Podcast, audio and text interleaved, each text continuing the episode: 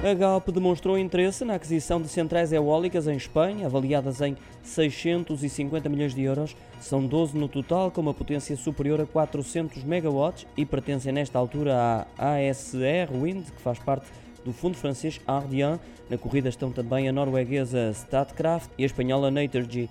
A notícia é avançada pelo El Economista, que acrescenta ainda que a proposta portuguesa vai ser apresentada já no próximo mês, de acordo com fontes da empresa que foram contactadas pelo jornal.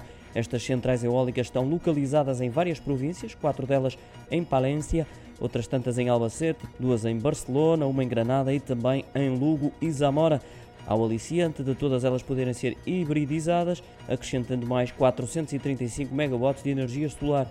Com esta operação, a companhia Lusa espera aumentar a sua presença nas energias renováveis em Espanha, depois de ter comprado 25% da Titan Solar por 140 milhões de euros no ano passado.